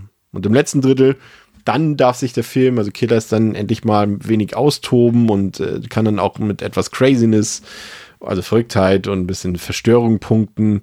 Ähm, aber abseits der morbiden Atmosphäre konnte ich irgendwie nicht nachvollziehen, woher der Ruf des Films kommt. Also der Film flippt hier weder besonders aus, noch bietet er in Sachen Gore etwas. Also ja, aber man darf auch nicht vergessen, dass der Film mit einer ganz kleinen Crew und mit extrem wenig Budget gedreht wurde. Äh, dafür hat er schon irgendwas an sich, was ihn besonders macht, auch wenn es definitiv jetzt nicht das grottenschlechte Editing ist. Also ja, ich weiß nicht. Also im Grunde eigentlich keine wirkliche Empfehlung, außer für Leute, die den Zeitgeist und die Popkultur der mittleren 90er mögen und diese in maximal flache Art und Weise nochmal rekapituliert haben wollen. Ja, der Film wurde in vier verschiedenen unterschiedlich limitierten Mediabook-Cover-Varianten auf äh, Blu-ray mit äh, DVD veröffentlicht von Shamrock Media. Ähm, hätte ich vorher gewusst, dass der Film auch jetzt noch vom Index genommen wird und einem Pipapo und höchstwahrscheinlich auch noch eine Keepcase-Variante kommt, dann hätte ich natürlich die bevorzugt, aber das war eben zu dem Zeitpunkt der Filmbörse noch nicht klar, deswegen habe ich mir das Mediabook geholt und ähm, ja, gibt es in vier Varianten, wie gesagt, aus meiner subjektiven Sicht, das ist Geschmackssache, Kunst natürlich, gibt es dabei zwei recht gewöhnliche Cover-Varianten, aber auch zwei sehr schicke, wenn auch reißerische Artworks, die dem Film irgendwie mehr Action und Highlights zugestehen, als er eigentlich halten und bieten kann. Die Bildqualität der Blu-ray ist soweit okay. Der Film ist ja, wie erwähnt, ähm, eher dem untersten Budgetbereich zuzuordnen, deshalb war da auch nicht viel zu erwarten. Der Ton liegt äh, leider nur auf Deutsch und Englisch in Dolby Digital 2.0 vor, aber ich glaube auch, dass, wie gesagt, der Film ist so niedrig budgetiert, ähm, das hätte jetzt auch keinen Unterschied gemacht, ob der jetzt noch irgendwie künstlich auf 5.1 aufgeblasen wird oder nicht. Äh, lobenswert ist, dass der Film sowohl im Director's Cut als auch in der Langfassung, also in beiden Schnittfassungen vorliegt. Das ist äh, auf jeden Fall lobenswert. Ist auch Geschmackssache. Sollte man sich vorher vielleicht auf Schnittberichte mal durchlesen, welche Version man da äh, sich bevorzugt angucken soll. Ähm, ansonsten ist ein Booklet dabei, das ist relativ umfangreich ist aber gestalterisch jetzt nicht so der Hit. Die Schrift ist viel zu groß und kaschiert damit auch so ein bisschen die Menge an Text, ähm, auch die Auswahl und Positionierung der Bilder, die eben größtenteils eigentlich nur Screenshots aus dem Film sind, ist eher mittelmäßig äh, bis schwach. Der Text stammt von Christoph N. Kellerbach, ist ja auch ein alter Bekannter, was Mediabook-Texte angeht. Ist in Ordnung, der Text, der liefert auch ein paar Informationen, die ich so noch nicht kannte, aber ja, ist jetzt auch kein großer Hit. Im Endeffekt habe ich mir zumindest vom Film mehr versprochen und äh, wie gesagt, da kann ich keine richtige, richtige Empfehlung für aussprechen. Wer den Film sehen will, bekommt ihn aktuell nicht besser als in dieser Edition von Shamrock Media. Aber ich würde mal sagen, auch wenn es noch nicht angekündigt ist, wartet ab. Das Ding wird hundertprozentig auch noch in Keep Case kommen, falls ihr den unbedingt sehen wollt, den Mike Mendes Killers. Vor kurzem ist One More Shot rausgekommen, der, glaube ich, im Originaltitel VR Fighter heißt. Ähm, das ist ein Film aus China aus dem Jahre 2021, der sich ja, durchaus als kurzweiliger, wenn auch eher günstig äh, produzierter Actionfilm herausgestellt hat, der mich durchaus für knappe anderthalb Stunden gut unterhalten konnte. Es wird da also man darf nicht zu viel erwarten, das ist auf einem gewissen niedrigen Niveau, aber es wird hier ordentlich äh, geschossen und geprügelt mit ordentlich Wucht. Es wird äh, viel, vor allem CGI-Blut verteilt und es gibt eigentlich auch ziemlich äh, ziemlich viele brauchbare Kampfchoreografien da. Es gibt ein paar schlimme CGI-Momente und auch ein paar Designentscheidungen im Film haben mich etwas genervt, aber für einen B-Movie beziehungsweise eine Direct-to-Video beziehungsweise Direct-to-TV-Produktion aus China auf diesem Niveau konnte ich da auf jeden Fall mit leben. Und äh, wie gesagt, also der geizt nicht mit Gewalt. Immerhin wurden da ordentlich äh, Bloodpacks verspritzt. Ähm, die Hauptrolle hat, ähm, spielt by the way Fan Si Wong. Ähm, den äh, kennt man vielleicht aus äh, Story of Ricky und äh, den Ip Man-Filmen. Ähm, von daher schon mal ein bekanntes Gesicht, fand ich richtig gut. Und der gute Mann muss sich äh, durch äh, Ego-Shooter-Sequenzen und äh, sonstigen Schnickschnack kämpfen und gibt dabei auch wirklich eine ordentliche, aber jetzt auch nicht super charismatische Performance ab. Der Film selbst bedient sich größtenteils bekannter, aktueller oder aktuell im Westen angesagter Motive, ähm, paart es dann mit aktueller leicht futuristischer Technik und schwängert das alles irgendwie mit so John Wick Action auf Sparflamme. Aber wie gesagt, das ist jetzt kein großer Hit, aber mir hat das ordentlich Spaß gemacht, auch wenn die Story eigentlich komplett auf der Strecke bleibt. Da hätte ich mir gewünscht, dass der Film ein bisschen erdiger ist, ein bisschen realistischer. Dann hätte man jetzt auch teilweise die billigen Effekte nicht benötigt und hätte am Ende einen noch besseren Film bekommen. Aber der hat auch so funktioniert. Und der chinesische Film, Wurde von Nameless rausgebracht in mehreren Mediabook-Auflagen, bei denen ich aber gepasst habe. Glücklicherweise und lobenswerterweise kam auch direkt eine Blu-ray im Keepcase-Variante auf den Markt, die ich dann in diesem Fall auch bevorzugt habe, weil mir schon von vornherein klar war, dass es jetzt kein Film ist, den ich jetzt irgendwie im 35 Euro Mediabook brauche. Die Bildqualität der Blu-ray ja, die gehört eher zur schwächeren Sorte, würde ich sagen. Also zum einen hat das Bild ähm, ziemlich geruckelt bei mir, sowohl auf meinem UHD-Player als auch auf meinem Blu-ray-Player, also auch noch auf zwei verschiedenen Playern und auf zwei verschiedenen Fernsehern. Und das äh, sogar an ziemlich vielen Stellen. Und ja, das war irgendwie nicht so gut. Und ohnehin ist das Bild gemäß des Low Budgets natürlich auch sowieso nicht so geil gefilmt unbedingt. Es ist sehr soapig teilweise und die Mischung daraus, äh, ja, das war dann irgendwie nicht ganz so gut. Ich, keine Ahnung, was da passiert ist. Ob da zwischendurch immer wieder die Bitrate der Scheibe eingebrochen ist, aber das war nicht so gut. Und auch der Ton ist eher zweckmäßig, aber der liegt immerhin als DTS HD 5.1 vor. Extras gibt es auch keine außer Trailer. Also, ich sag mal so, der Film ist ganz in Ordnung. Die Scheibe ist ein bisschen drunter noch. Ähm, ich sag mal so, um den Film mal zu gucken, vielleicht dann eher, ich, die gibt es bestimmt mittlerweile auch schon irgendwie digital oder zum Streamen oder irgendwie billig digital zu kaufen. Vielleicht die Variante eher bevorzugen. Also mal einmal gucken, Film ist in Ordnung, braucht man jetzt aber nicht unbedingt auf Scheibe. Sinistrange Extreme hat den Film Der Superbulle jagt den Ripper veröffentlicht, beziehungsweise Assassinio sul Tever rausgebracht. Äh, mag sein, dass ich das jetzt falsch italienisch ausgesprochen habe. Ähm, ja, und den Film hätte ich tatsächlich fast abgebrochen, da mich die Werte und Moralvorstellungen des Films äh, doch sehr rasch einfach nur noch genervt haben. Also im Grunde fühlt sich der Film vor allem in der deutschen Synchronfassung ähnlich den ja, so gängigen Adriano Celentano und Bud Spencer Terence Hill Filmen an. Aber während man eben in diesen Filmen die ja damals üblichen rassistischen und misogynen Tropes ja mit einem gewissen Charme noch überspielen konnte, klingt das jetzt hier dem Super Bowl-Film mit äh, Thomas Millian so gar nicht. Also da, das ist letztendlich in, in einer von den äh, Polizio Teschi-Filmen aus Italien, ne, also die Polizeifilme. Und das war auch mal eine jetzt nicht vielleicht super ernst, aber durchaus etwas seriösere Reihe hier um den äh, Super Bullen. Aber mit diesem Teil jetzt hier dem es übrigens gar keinen Ripper gibt, äh, ist man doch zu einer reinen Selbstparodie mutiert, die dem Film für mich so gar nicht gut zu Gesicht äh, gestanden haben. Also es ist wirklich kein Gag, der zündet. Der Film ist völlig unlustig, undynamisch und eben wirklich streng rassistisch, ableistisch und misogyn und vieles davon sogar irgendwie stets zur selben Zeit und da sind ein paar Szenen bei, da ist irgendwie ähm, da hat äh, die Hauptfigur gerade äh, eine Frau dort zu Gast und äh, seine eigentliche Freundin hat so getan, als würde sie querschnittsgelähmt sein und auf einmal steht sie dann doch auf und andere Frau sagt, ich dachte, sie ist querschnittsgelähmt. Und dann meint die Hauptfigur dann nur zu ihr, ja, wenn sie jetzt nicht bald das Essen kocht, dann ist sie wirklich bald querschnittsgelähmt so und so eine Sachen sind dabei, da denkst du so, ey Leute, das ging auch damals eigentlich schon nicht klar und so und ja, weiß ich nicht, das äh, konnte ich mir ehrlich gesagt dann irgendwie nur noch unter Schmerzen angucken.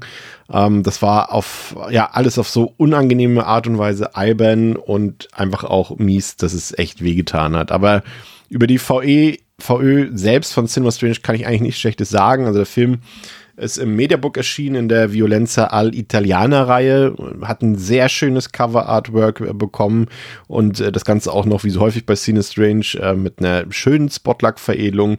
Die Bild- und Tonqualität des italienischen Films auf der Blu-ray ist mehr als ordentlich, also Fans davon und die wird es sicherlich auch geben. Ist ja auch sehr subjektiv meine Einschätzung dazu natürlich. Die werden auf jeden Fall ihren Spaß haben. Aber vom, vom schönen umfangreich bebildeten Booklet von äh, Christoph N. Kellerbach hätte ich mir aber angesichts der doch vielen und unübersehbar schwierigen, in Anführungszeichen, Momente des Films, hätte ich mir dann doch eher einen kritischeren Text gewünscht.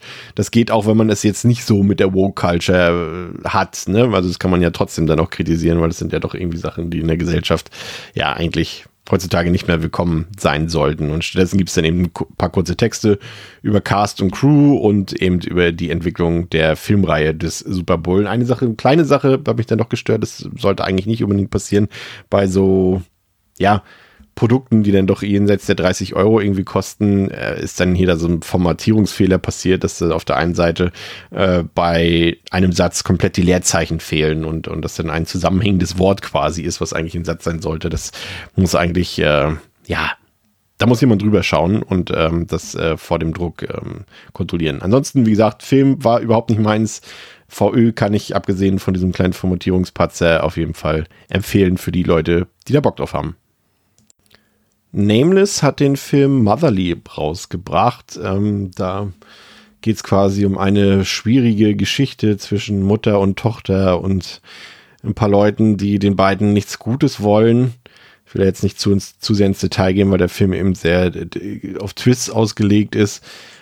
Ich kann die Absichten des Films durchaus anerkennen. Also das ist alles gut gemeint, aber es hat für mich in der Umsetzung leider so gar nicht funktioniert. Gerade der Horror-Part weiß am Ende irgendwie auch nicht so recht, was er wirklich will oder was er sein will. Teile des Films wirken wie eine Soap-Opera, andere dann wiederum wie Torture-Porn, während ganz andere dann eben wieder ganz andere Passagen eben so ein Home-Invasion-Gefühl geben wollen. Aber letztendlich würde ich es fast auf, auf eine Art Elevated Horrordrama runterdrücken, das sich aber auf einer ganz, ganz geringen Sparflamme bewegt. Also Motherly ist wirklich schlecht gespielt, uninspiriert, unoriginell gefilmt und die Twists, die riecht man eben leider auch meilenweit voraus. Es gibt ein paar unangenehme Gewaltspitzen auf der Habenseite, aber ich würde sagen, wenn ihr Horror-Viel-Gucker seid, solltet ihr den Film definitiv auslassen. Genre-Anfänger könnten den ein oder anderen Moment äh, durchaus mögen, aber es gibt einfach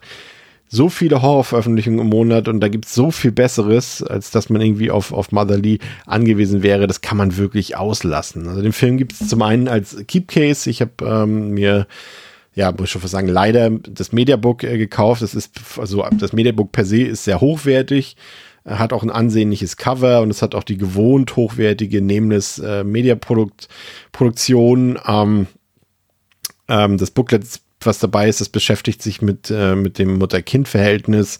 Es gibt auch nochmal kurz die Geschichte von Home Invasion wieder und, äh, wieder und ist auch gefüllt mit Interviews und äh, stammt mal wieder von Wolfgang Brunner und ich bin da nicht so ein Fan von seinen Texten. Es liest sich halt alles immer wie Werbematerial, wie Promomaterial, was irgendwie vorher noch abgesegnet werden muss. Also wurde es wahrscheinlich nicht, aber was, was so, sich so liest, ne? Jetzt wurde es vorher noch von, von irgendwelchen Agenten des Studios einmal überflogen und die haben gesagt, na, das muss raus, das muss raus, das ist kritisch, das muss raus.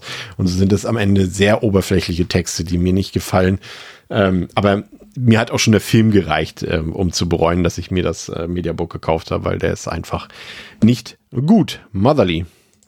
Nicht gerade ein Klassiker ist der Film Hell of the Living Dead, beziehungsweise Night of the Zombies, beziehungsweise Virus, beziehungsweise Zombie Creeping Flash, beziehungsweise, jetzt muss ich selber noch überlegen, ähm, ich glaube, die Hölle der lebenden Toten müsste es sein auf Deutsch äh, von Italo-Trash-Legende Bruno Mattei aus dem Jahre 1980. Äh, Eieiei, da wurde alles zusammengefräst, was damals so angesagt war. Exotische Kulissen, check. Kannibalen, check. Zombies, check. Und das noch gepaart mit Stock-Footage äh, von irgendwelchen Naturfilmen, keine Ahnung. Ähm, und äh, Musikstücken aus anderen bekannten Horrorfilmen, die er sich da auch zusammenklabüstert hat und zusammen geborgt hat, nenne ich es mal.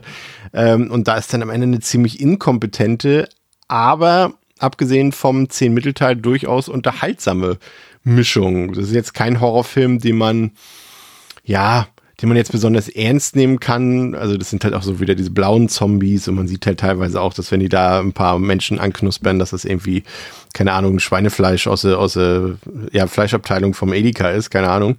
Ähm, da gruselt nichts, da schockt nichts, aber wenn es dann mal ordentlich zur Sache geht, dann sind die Gore-Effekte auch äh, gar nicht mal so verkehrt was man jetzt vielleicht nicht gerade vom Cast behaupten kann, der ist, agiert halt völlig daneben, besonders wer den Film kennt, weiß Bescheid, die vier von der Tankstelle da in ihren Blaumännern und so weiter, die spielen echt wie so ein Haufen Clowns, das ist echt schwer zu ertragen teilweise. Und ja, irgendwo liegt da natürlich auch der Reiz bei diesem Film von Bruno Mattei, also der gehört hier auf jeden Fall zu seinen Besseren, das muss man hier ganz klar sagen, aber der ist sich halt äh, für nichts zu schade gewesen, auch hier bei Hell of the Living Dead nicht und äh, genau darin liegt ja irgendwie dann auch der Reiz solcher Filme. Das ist halt so, das wäre, kannst du halt auch bei, ich weiß, ich gucke das Format nicht, äh, habe es erst zweimal, glaube ich, in meinem Leben gesehen, aber ich glaube, das ist ein Film, der würde halt auch gut bei Schläferz reinpassen. Aber das, äh, muss man mögen. Wer jetzt hier einen ernsthaften, guten Zombie-Film erwartet, der liegt hier falsch. Wer hier mal so eine, so eine, so eine brüllende Trash-Granate sehen will, der kann hier auf jeden Fall mal reingucken. Wie gesagt, audiovisuell.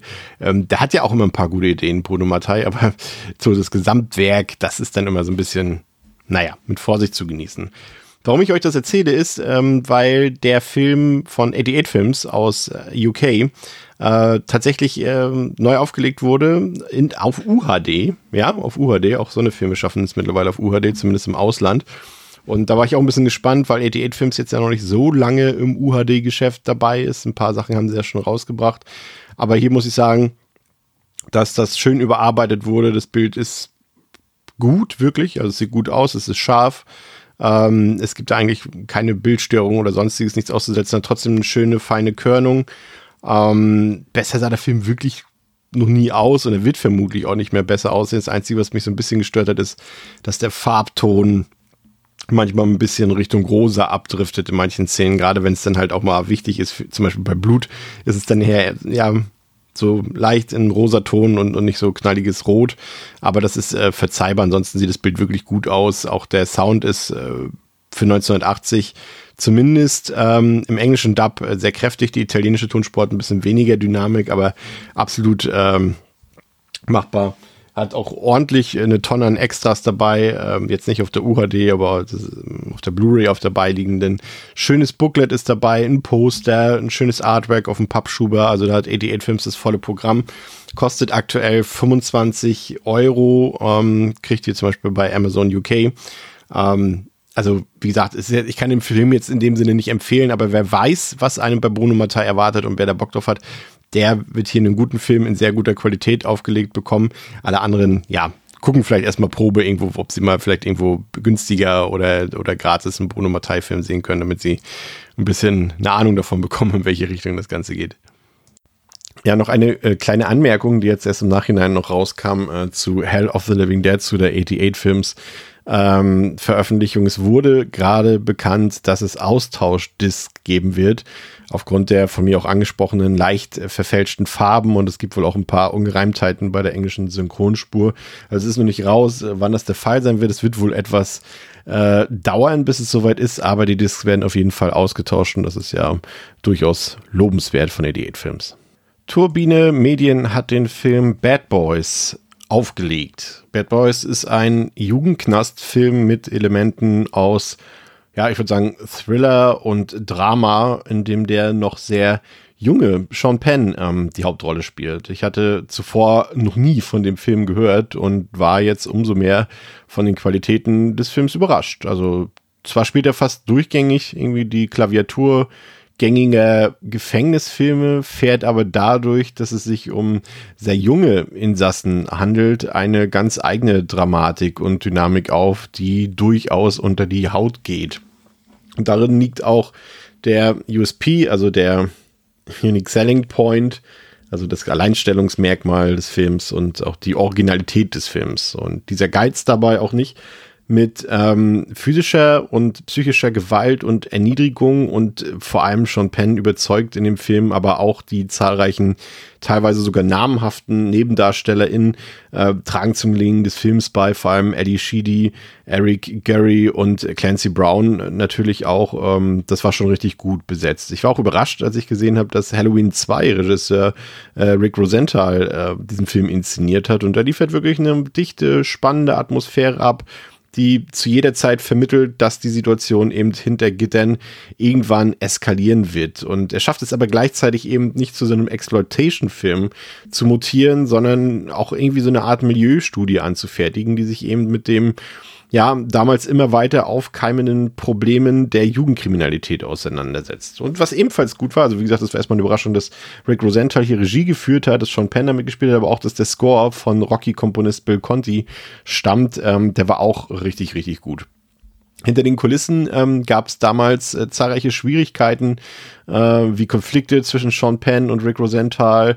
Sean Penn hatte eine schwere Verletzung davongetragen, die dazu führte, dass die Produktion für acht Wochen aufgehalten werden musste. Da einhergehend gab es dann Verzögerungen, die auch zu einem ungünstigen Kinoveröffentlichungszeitfenster zeitgleich mit dem deutlich größer beworbenen äh, The Outsiders führte und dementsprechend dann auch zu niedrigeren Einspielergebnissen. Jiminy Curtis hat noch einen kleinen kurzen Cameo-Auftritt zu Beginn des Films, weil sie eben äh, durch Halloween 2 äh, mit Rick Rosenthal befreundet war und kurz dort am Set vorbeischaute. Aber ich muss wirklich sagen, äh, mich hat Bad Boys sehr angenehm überrascht. Der wird sicherlich nicht zum letzten Mal gelaufen sein. Also wer auf solche Themen steht, wird hier eine echt, ja, offenbar oft übersehene Perle bekommen.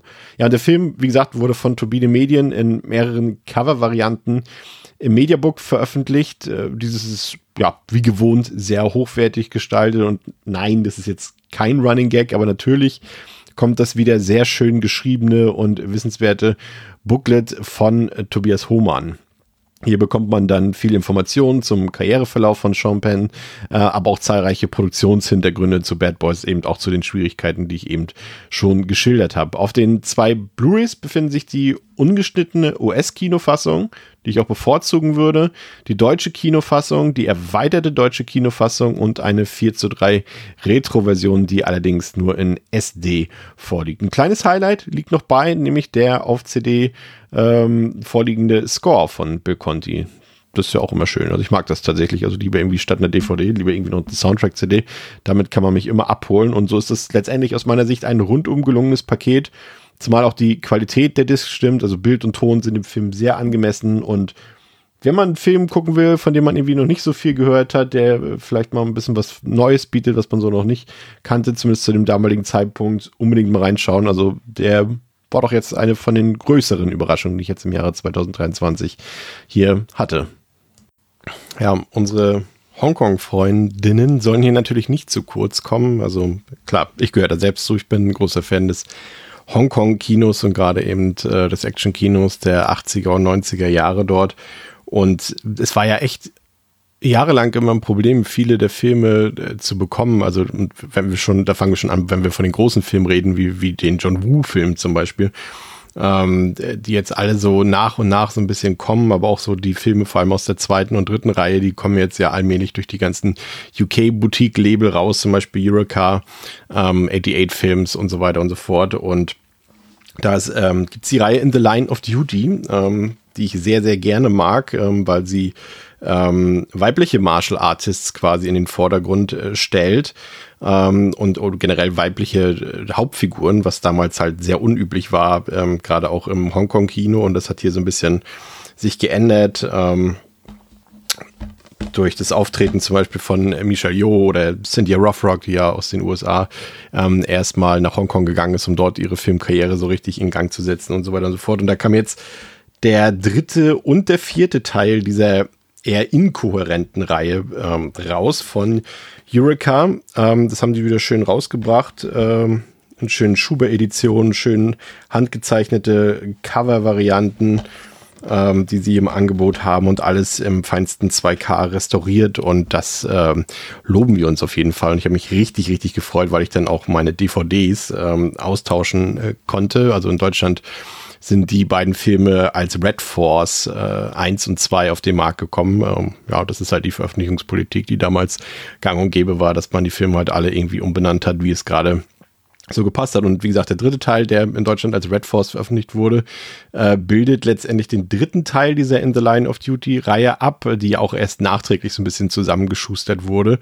Und in diesem dritten Film ähm, ja, startet die damals noch 20-jährige Newcomerin Cynthia Khan quasi so richtig durch. Sie übernimmt die Hauptrolle von Michelle Yeoh, die damals nämlich aufgrund ihrer Hochzeit ähm, zwischenzeitlich ihre Karriere beendete. Wer jetzt denkt, hä, warum hat sie das denn gemacht? Ja, das war damals so üblich, dass wenn man in Hongkong, China etc. Äh, geheiratet hat, dass die Frau dann eben ähm, in die Rolle der Hausfrau sozusagen übergegangen ist. Und dann war klar, dass Michelle Yeoh ihre Filmkarriere oder ihre Action-Star-Karriere erstmal nicht fortsetzen wird. Also brauchte man hier eine Nachfolgerin und das war dann äh, in Yang Li Ching, einer taiwanesischen Schauspielerin, äh, Newcomerin quasi. Äh, sie war die Nachfolgerin und um diese Reihe kompletten Boost äh, wieder zu verleihen, gab man ihr dann den Stage-Namen Cynthia Khan. Und die Namenswahl ist ja klar, also das besteht aus Cynthia Rothrock, die eben in Hongkong mit den 80er Jahre durchstattete, und Khan für Michelle Yeoh, die damals noch als Michelle Khan auftrat. Und so hat man die beiden Namen vermischt und so war Cynthia Khan quasi geboren. Und in The Line, in In The Line of Duty 3 spielt ähm, Cynthia Khan quasi eine junge Polizistin, die hochtalentiert ist, aber aufgrund ihres Geschlechts jedoch von der Gesellschaft, von ihrer Familie und dem Kollegium immer wieder Steine in den Weg gelegt bekommt, weil sie bekommt sehr oft den Satz zu hören, ja, dieser Auftrag, der ist doch viel zu gefährlich für eine junge Frau wie dich. Und ja, so muss sie sich erst bewähren und zeigen, was sie auf dem Kasten hat. Und das ist tatsächlich eine ganze Menge. Und der Film bietet vor allem zu Beginn und am Ende echt viele Shootouts, tolle Stunts. Es ist ein wirklich sehr hoher Blutpäckchen-Einsatz vorhanden. Es gibt Explosionen und echt viel Martial Arts. Also der ähm, geht schon ordentlich zur Sache und der Film ist dabei trotz ein paar ja, eher Missfallen der Comedy-Einlagen ist er doch recht düster geworden, was auch am ähm, der ambivalenten Darstellung des Antagonistenpärchens liegt, weil das Pärchen erstaunlich viel Screentime spendiert bekommt, was sich als clevere Entscheidung entpuppt. Und sie haben, sind halt sehr erinnerungswürdig, weil sie auch spannende Motive für ihr Handeln liefern und äh, es ist, wie gesagt, relativ ambivalent und macht dann auch richtig Spaß. Ähm, aber Cynthia Kahn, wie gesagt, ist die Hauptfigur und sie trägt den Film federleicht auf ihren Schultern und sie glänzt halt mit ihrem natürlichen Charisma und ihrer Präsenz. Und auch in den Fight-Szenen sieht sie stark aus, auch wenn sie in diesem Film noch verhältnismäßig oft gedoubelt wird, was sich auch manchmal bemerkbar macht am relativ hastigen Editing.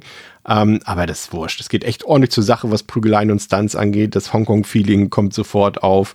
Und äh, der dritte Teil dürfte wahrscheinlich auch visuell der am besten gefilmte Teil der ganzen Reihe sein. Der Score sitzt. Und wie gesagt, der Cast ist super. Also dem Cynthia Khan haben wir hier äh, im Antagonistenpärchen äh, die Bodybuilderin aus Japan, Michiko Nishiwaki, die ein echter Gewinn für den Film ist, aber auch frühere oder spätere äh, Hongkong-Legenden wie Dick Wai, Hiroshi Fujioka, äh, Richard Ng, Ng, ja, wie spricht man es eigentlich aus? Ng, also NG, da muss mir jemand helfen. Vielleicht ähm, kann jemand ähm, das äh, das brauche ich. Das muss mir jemand bitte in die Kommentare schreiben. Also wenn der Name nur NG heißt, also ich weiß ja, das vietnamesische Nguyen, ähm, aber wenn hier nur zwei Buchstaben sind, also Richard, Nee, jetzt weiß ich auch nicht weiter. Robin Chu spielt auf jeden Fall auch kennt vielleicht einige aus Mortal Kombat und Eric Zhang. Und ähm, ja, wie gesagt, der dritte Teil dieser Female-Action-Reihe, der wird gerne mal etwas übersehen, ähm, da auch der Höhepunkt der Reihe erst folgen sollte noch, aber er gehört trotzdem definitiv zu den guten Hongkong-Action in seiner Zeit. Und der vierte Teil, ähm, der in The Line of Duty 4, beziehungsweise in Deutschland Red Force 2 ähm, von Yuan Wu Ping, ähm, der liefert auch fantastische Action-Szenen am laufenden Band ab. Ich finde, äh, Cynthia Kahn, die ist hier noch cooler und noch präsenter und beeindruckender als im vorherigen Teil. Und man hat hier den genialen Schachzug gemacht, dass man ihr einfach Donnie Yen als Wingman an die Seite gestellt hat und der beeindruckt halt auch wieder pausenlos mit seinen Martial Arts Künsten und mit den Stunts. Das ist eine unfassbare Körperbeherrschung, ähm, die sowohl die beiden, aber auch die Stuntleute, die dafür einspringen, äh, hier an den Tag legen. Es äh, gibt auf jeden Fall großartige Action-Set-Pieces in dem Film äh, mit Kampfkunst, mit Explosionen, mit Ballereien und allein das Finale muss man unbedingt mal gesehen haben. Ähm, der finale Kampf zwischen Donnie Yen und seinem Buddy Michael Woods, ähm, die kannten sich auch schon jahrelang vorher und äh, waren beste Freunde damals. Ich weiß nicht, wie es heute um die beiden steht. Aber dieses Finale dort gegenüber vom, von einem Flugplatz, äh, das gehört für mich zu den besten Action-Szenen der 80er Jahre. Also das sollte man auf jeden Fall mal gesehen haben. Die Story selbst kann da nicht so ganz mithalten, was aber auch nicht sonderlich auffällt, da die Figuren einfach super sympathisch sind und eben auch äh, zwischen der Action bei der Stange halten. Die Musik ist super, Hongkong-Feeling kommt auf. Also der Film ist richtig, richtig gut und ist definitiv für mich zumindest der beste Teil der Reihe. Also das der gehört schon zu den besten Hongkong-Action-Filmen überhaupt. Und ja, wie gesagt, die Edition ähm, bekommt ihr in England bei Eurocar. Ähm, Gibt auch beide noch. Ähm, kommen in einem schönen Schuber daher, äh, sind 2K restauriert. Bildqualität ist super. Also gerade wenn man immer so denkt, was sonst so teilweise auch so, so von Fortune Star und anderen ähm, Verleihen aus Hongkong da so, die sind nicht immer besonders gut mit ihrem Film, mit dem Filmmaterial umgegangen, sag ich mal. Deshalb äh, gibt es auch nicht immer so gute Qualität. Aber die Filme hier, die sehen richtig, richtig gut aus.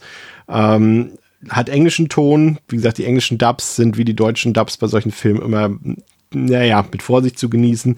Ich würde immer die kantonesische Form ähm, bevorzugen mit englischen Untertiteln. Das macht irgendwie für mich am meisten Sinn. Ähm, ansonsten Audiokommentare sind drauf, äh, ein paar kleine Extras, so Archivmaterial auch zu Donnie Yen zum Beispiel beim vierten Teil. Und es sind jeweils ähm, Booklets dabei, die von äh, James Oliver geschrieben wurden, auch ein paar schöne Hintergrundtexte dazu. Also hier muss ich sagen, ähm, voll Empfehlung kriegt man bei Amazon UK zum Beispiel auch direkt bei Eurocard, ähm, kosten so meistens zwischen 15 und 18 Euro. Also wer da Bock drauf hat, wer Hongkong-Action-Fan ist, unbedingt reinschauen. Ja, den Abschluss macht heute der Film Love and a 45. Ähm, der ist von Turbine Medien im, im Mediabook rausgekommen, auch recht überraschend, auch wieder so ein Titel, den ich nicht auf dem Schirm hatte äh, Love and the 45 ähm, galt jahrelang als Tarantino-Rip-Off, da er in vielen Momenten sowohl inhaltlich als auch inszenatorisch eben an Filme wie True Romance, äh, Reservoir Dogs und Natural Born Killers erinnerte. Und dabei äh, steckt eigentlich viel mehr im bis heute einzigen Spielfilm von CM Talkington. Vor allem mehr Klasse, als man ihm eigentlich oft zuschreibt. Aber klar, die Dialoge und Figuren, die wirken schon etwas sehr bemüht. Man merkt eben, welche Trends Tarantino Anfang äh, bis Mitte der 90er eben in Gang setzte. Und äh, wäre Talking nicht auf den Zug aufgesprungen, hätte er vermutlich auch niemals äh, diesen Film drehen dürfen. Und so ist äh, sein Indie-Film am Ende so eine Mischung aus Crime-Thriller und Road-Movie. Der Film hat eine humorvolle Komponente, bietet genug Gewalt und, und, und Rotzigkeit, kann einen starken Soundtrack aufweisen und äh, hat gut, aufgelegt, gut aufgelegte Leute im Cast. Renny Zellweger spielt mit, Peter Fonda spielt mit, Jeffrey Combs spielt mit. Ähm, das hat dann im Detail dann doch seinen ganz eigenen Stil und Charme und ich würde sagen, Fans des 90s Genre-Kinos werden mit dem Film auf jeden Fall glücklich auch wenn er jetzt aus der Masse tonal und, und genre-technisch ähnliche Filme eben damals wie heute kaum auffällt. Und der Film ist nun nach über 20 Jahren äh, vom Index runter und wurde von Turbine Medien in einem limitierten Mediabook aufgelegt mit einer Nummerier Nummerierung auf 999 Stück. Der Film liegt dabei erstmals in einer komplett synchronisierten Fassung vor. Ähm, Ton gibt es DTS HD 5.1 und 2.0. Ähm, ich würde sagen, die Bildqualität der Blu-ray kann sich auf jeden Fall sehen lassen. Hat mich überzeugt, hat echt Spaß gemacht, den Film so zu sehen. Ähm, auch die Extras fand ich soweit in Ordnung. Ich glaube, da hat man auch eigentlich alles zusammengekramt, was es zu dem Film gibt. Es gibt einen Audiokommentar mit dem Regisseur, mit Talkington. Es gibt die vier zu drei Retro-Fassung, allerdings in SD liegt die vor, aber ist ja auch ähm, normal in der Regel. Es gibt ein paar Videoclips und es gibt ein paar Deleted Scenes, aber für mich, jetzt der Running Gag mal wieder. Ähm, der Höhepunkt des Mediabooks ist das ähm, gewohnt gut geschriebene 28-seitige Booklet von Tobias Hohmann über die Entstehungsgeschichte und über die Hintergründe des Films. Ähm, von daher an dieser Sicht, wie gesagt, über das Cover kann man sich so ein bisschen streiten. Es ist ein sehr ungewöhnlicher Stil. Ähm, weiß ich nicht, ich kann mir vorstellen, bei Turbine gibt es ja oft immer noch mehrere Auflagen von den Filmen. Vielleicht kommt da noch was anderes nach. Ähm, fand es jetzt auch nicht schlecht, das Cover-Artwork, aber es ist doch äh, gewöhnungsbedürftig, drücken wir es mal so aus. Ähm, ja, ansonsten, wer solche Filme mag, sollte den auf jeden Fall mal auf, auf dem Schirm haben. Hab's nicht bereut, mir den angesehen zu haben.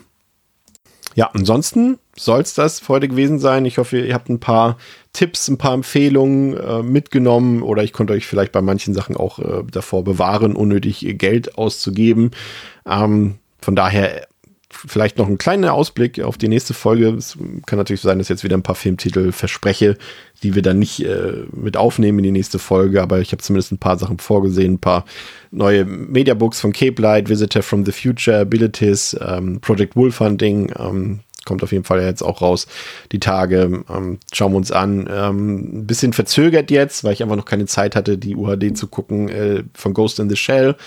Wir haben äh, Decision to Leave jetzt in Deutschland released, der ansteht. Ähm, ich habe mir auch ein paar kleinere Sachen angeguckt, wie den Hongkong-Actionfilm Roboforce aus den 80ern, der ist rausgekommen.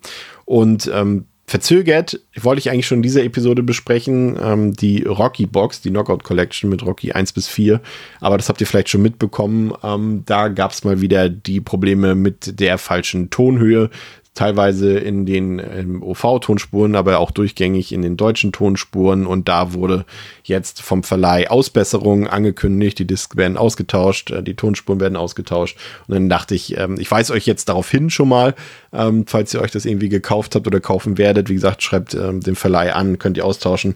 Aber ich würde sagen, jetzt für die Betrachtung hier in diesem Format schauen wir uns dann die korrekten Discs an. Das macht dann auch irgendwie viel mehr Spaß. Also, vielen Dank für eure Aufmerksamkeit, vielen Dank für eure Unterstützung, dass ihr euch auch dieses Format von Devils and Demons anhört.